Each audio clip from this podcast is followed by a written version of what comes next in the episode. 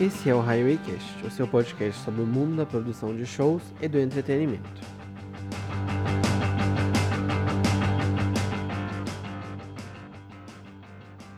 Estamos de volta com mais um episódio semanal com as principais notícias do K-pop. Aqui quem tá falando é o Taka, e nós vamos começar pela notícia que mais bombou durante a semana. O grupo BTS fez história mais uma vez. Os rapazes chegaram ao topo da parada musical dos Estados Unidos, a Hot 100 da Billboard. Isso significa que a nova música deles, Dynamite, foi a música mais tocada nos Estados Unidos durante a última semana, de acordo com as métricas da Billboard. O BTS foi o primeiro artista sul-coreano da história a chegar no topo das paradas norte-americanas. Antes deles, quem chegou mais perto foi o Psy, com Gangnam Style, que ficou em segundo lugar lá em 2012. Dynamite estreou direto no primeiro lugar da parada, feito que só foi alcançado antes por dois outros grupos, o Aerosmith e o Jonas Brothers. Até o presidente da Coreia do Sul se manifestou para elogiar e parabenizar o grupo. Além do primeiro lugar na Billboard, o BTS foi premiado no Video Music Awards 2020. A premiação da MTV norte-americana premiou o BTS em quatro categorias: Melhor música pop, melhor música de K-pop, melhor coreografia e melhor grupo. Do K-pop, quem também foi premiado foi o Blackpink, que levou o prêmio de música do verão. E tem mais novidades do BTS. Depois de ter Dynamite reconhecida como a música mais tocada dos Estados Unidos, os rapazes se tornaram acionistas da Big Hit Entertainment. A gravadora está entrando no mercado financeiro coreano e já começou tendo os integrantes do grupo como acionistas. Além disso, a empresa está planejando adquirir a KOZ Entertainment, gravadora do rapper Dico. Vale lembrar que no ano passado, a Big Hit fez duas importantes aquisições: a Source Music, gravadora do GFriend, e a Pledge Entertainment, casa de nomes como Seventeen e Newest. A compra dessas empresas aumentou ainda mais o faturamento da Big Hit, que fez com que a gravadora abocanhasse uma bela fatia do mercado do K-pop, combinando as vendas do BTS com outros nomes com boas vendagens, como Seventeen. E voltando ao Blackpink, a música Kill This Love se tornou o segundo vídeo do grupo a bater um bilhão de visualizações no YouTube. O primeiro vídeo foi Durudu Durudu. Além dos dois clipes do Blackpink, os únicos clipes do K-pop a superarem a marca de 1 bilhão de visualizações na plataforma são DNA, do BTS, e Gangnam Style Gentleman, do Psy. Vale lembrar que Gangnam Style foi o primeiro vídeo da história do YouTube a chegar em 1 bilhão de visualizações, o que fez com que a plataforma precisasse mudar seu código de contagem de acessos para se adequar ao sucesso do vídeo. Mudando de assunto, a gravadora Cube Entertainment está mirando no mercado chinês ela fechou uma parceria com a empresa de tecnologia chinesa Alibaba. A empresa é mais conhecida pelos portais de venda Alibaba e AliExpress, e ela será responsável por gerenciar as atividades dos artistas da Cube na China. A ideia é pegar a carona no sucesso que o D-Idol está fazendo por lá. E durante a semana saíram o nome de três novos boy groups. Na semana passada a gente falou sobre o projeto da FNC Entertainment de apresentar o seu novo grupo masculino em um filme de ficção científica. A banda terá seis integrantes e chamará P1 Harmony. Além das fotos dos rapazes, a FNC também já criou as redes sociais deles e divulgou um vídeo dos rapazes fazendo uma coreografia. Já o novo boy group da empresa Maru Entertainment terá nove integrantes e chamará Ghost Nine. Os dois grupos devem estrear ainda este mês. Já o Lin Entertainment, que lançou nomes como Infinity Golden Child, vai apresentar agora o Dripping, com sete integrantes que vieram do Produce X101, incluindo Cha Jun-ho, que chegou a estrear no X1. Mas o P1 Harmony já começou com uma polêmica bem pesada.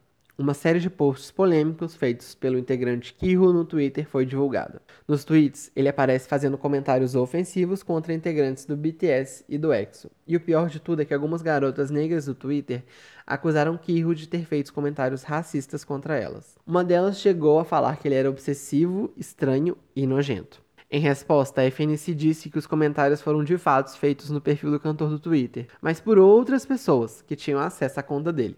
Em comunicado, a empresa diz que Kiryu cresceu no Canadá e, como asiático, entre aspas, é muito sensível quanto à questão do racismo. O cantor também se pronunciou e pediu desculpas por ter cedido sua senha no Twitter para pessoas que teriam feito os comentários ofensivos. Agora vamos para outro assunto complicado.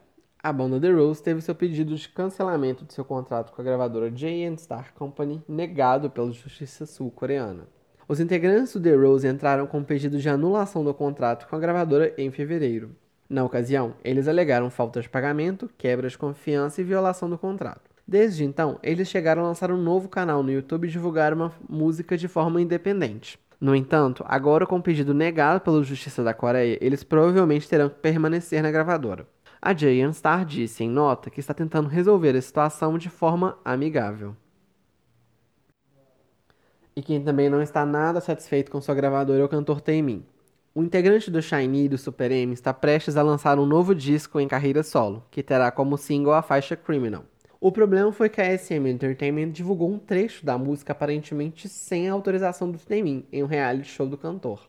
Em uma rede social, Taemin desabafou com seus fãs e disse que Criminal é uma música pesada e que não combina com o clima leve do reality show.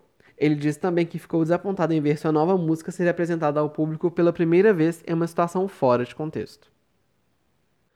E para terminar, nossa dica do dia é que vocês vão até o nosso site para ler o especial que a gente fez sobre celebridades coreanas que têm cães e gatos adotados.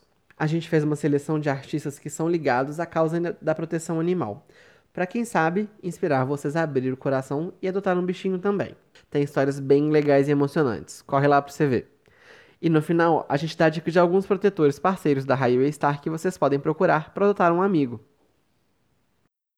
E os comebacks da semana ficaram com o grupo Super M com Tiger Inside, as subunits Even of the Day do Day 6 com Where the Sea Sleeps, o grupo Super 5 com All Eyes on Me, o grupo 7 O'Clock com Hey There, o solista One Ho com Open Mind, o GG Lovelace com Obliviate, o PH1, Woody Go Child, Big Naughty, Raon, Trade L, CK e J Park com a música The Purge, a subunit Super Junior DNA com Bad, o GG CLC com a música Helicopter, o boy group Ace com Favorite Boys, o B1A4, Oh My Girl e Onf juntos no clipe de Hours, o Jackson do GOT7 com o grupo sueco Galantes em Pretty Please e teve também a estreia do Lunar Solar com Oh Ya Ya Ya.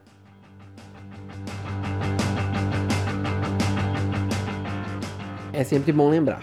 O Highwaycast está disponível em várias plataformas de podcasts, como Apple Podcasts, Google Podcasts, Spotify, Deezer e outros. Você também pode ouvir o nosso podcast no YouTube, no canal da Highway Star. Para nos encontrar, basta procurar por Highwaycast nos buscadores. Nas plataformas ainda tem como seguir a gente e saber quando teremos novos episódios. Não deixe de seguir a gente também nas nossas redes sociais. Lá vocês vão acompanhar de segunda a sexta as principais notícias do K-pop, além de ficar sabendo tudo sobre os nossos eventos. E tem também o nosso canal no Telegram, que é atualizado em tempo real com as notícias que vão saindo no nosso site.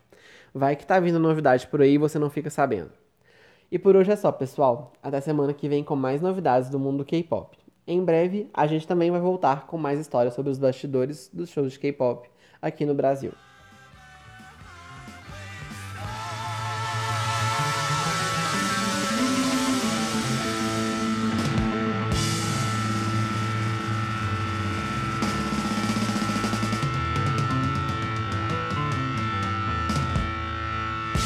Este programa foi produzido pela Highway Star, técnica de Sami, locução de Taca e as artes da Kikas, Belo Horizonte, setembro de 2020.